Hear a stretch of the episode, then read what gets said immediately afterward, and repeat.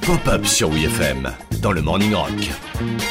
Est-ce que vous connaissez l'histoire du morceau le plus mystérieux de tous les temps Vous seriez alors confronté, bien sûr, au plus grand des mystères. Tout commence avec Darius, un adolescent allemand des années 80, féru de musique, à tel point qu'il passe ses après-midi à écouter la radio en enregistrant ses tubes favoris sur des cassettes audio. Faites plaisir à votre radiocassette. Donnez-lui une cassette TDK. Au début des années 2000, le bon Darius retombe sur ses compilations d'adolescence et décide de numériser toute sa collection parce que pour lui, elle est d'une grande valeur sentimentale. Sa place, c'est dans un musée Afin de l'aider à recenser tous les artistes et chansons présentes sur ses enregistrements, Darius fait appel à sa sœur Lydia, avant que celle-ci ne devienne une application pour s'envoyer des petits virements d'argent. C'est faux. Ah bon C'est faux. C'est vrai. Arrivé à la cassette nommée cassette numéro 4, Darius et Lydia tombent sur un morceau dont ils ne savent absolument pas qui est l'artiste.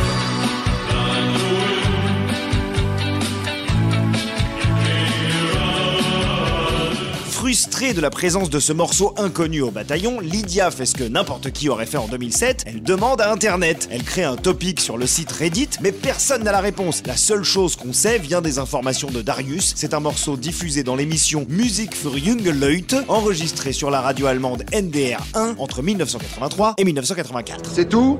Oui.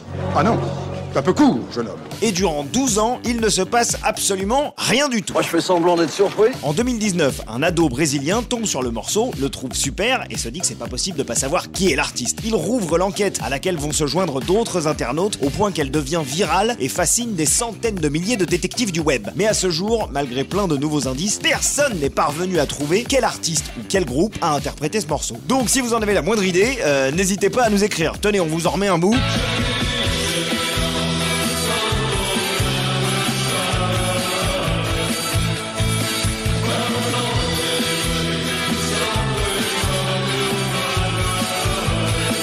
Ce serait quand même la classe ultime que le mystère soit résolu par les auditeurs de WeFM.